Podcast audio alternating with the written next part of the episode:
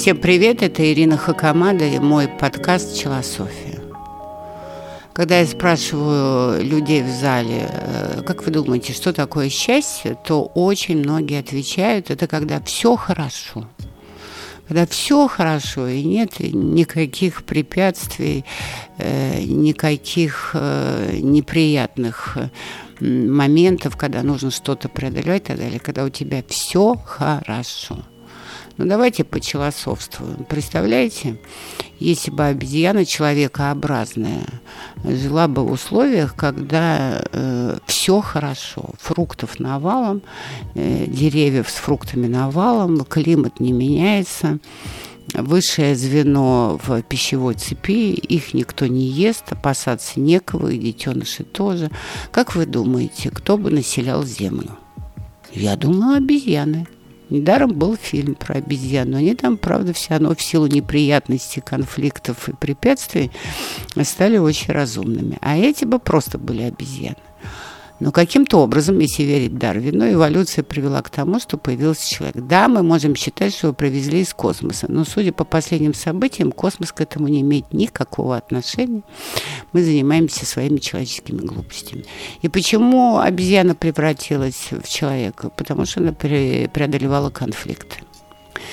А, всем уже известно, что Вселенная – это энергия, а материя является частным случаем проявления энергии, когда происходит замедление движения частиц, которые двигаются со скоростью света. Так появились планеты, так появляются звезды и так далее. Так появилась жизнь на Земле. Так появляется атмосфера. Если нет этого движения, то есть столкновения разных частиц, тогда ничего бы не появилось, была бы вот бесконечная, без всяких великих взрывов энергия. Но был взрыв, и это тоже конфликт.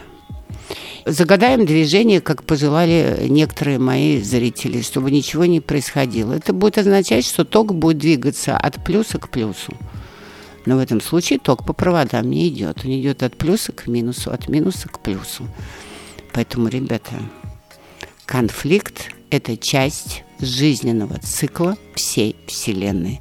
Человек, как часть этой Вселенной, не является исключением не является исключением на биологическом уровне, главный конфликт в жизни – смерть, и не является исключением на уровне становления личности.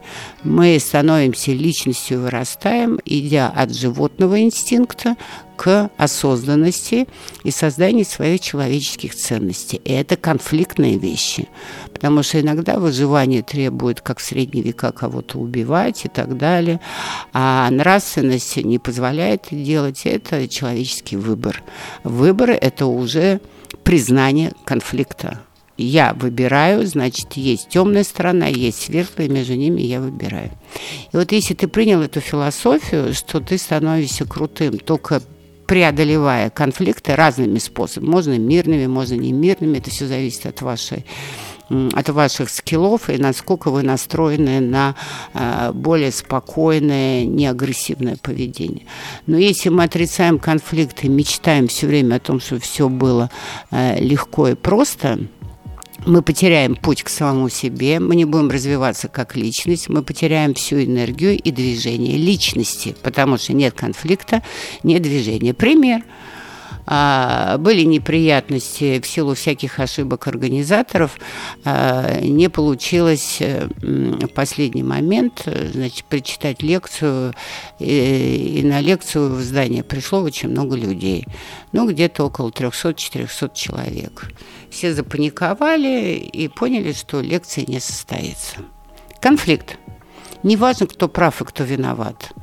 Но э, проанализировав этот конфликт, я поняла, что э, с точки зрения инстинкта всех облаять, сказать, что все во всем виноваты, вернуться в гостиницу, да, и потом требовать э, компенсации за моральный ущерб и так далее. Но мое человеческое достоинство и мои осознанные ценности говорят о том, что люди пришли на тебя. Люди заплатили деньги для того, чтобы услышать тебя. И э, твой долг, вне зависимости от этого конфликта, решить его в свою пользу. И я его решила. Я сказала, чтобы искали другое помещение – Пока искали, и я э, общалась на улице со всеми, э, кто пришел. Э, я дарила всем селфи. Я говорила им, что помещение уже есть, хотя его еще не было, что все состоится. И уговорила всех, не было никаких потерь. Взяли такси, переехали в другое помещение, лекция состоялась. И когда я вышла оттуда, у меня была супер энергия. И у всех людей в зале была супер энергия. И мы ее поделились. И знаете почему? Потому что мы выбросили помойку все свои венити, все свои недовольства.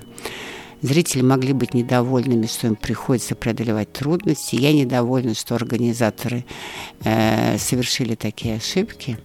Но мы это все преодолели.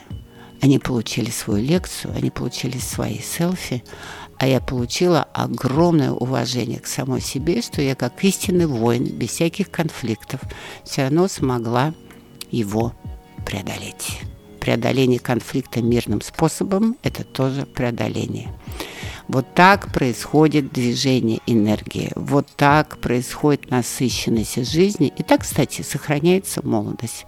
Молодость бойца, который всегда будет избегать смертного боя, но никогда не боится конфликта.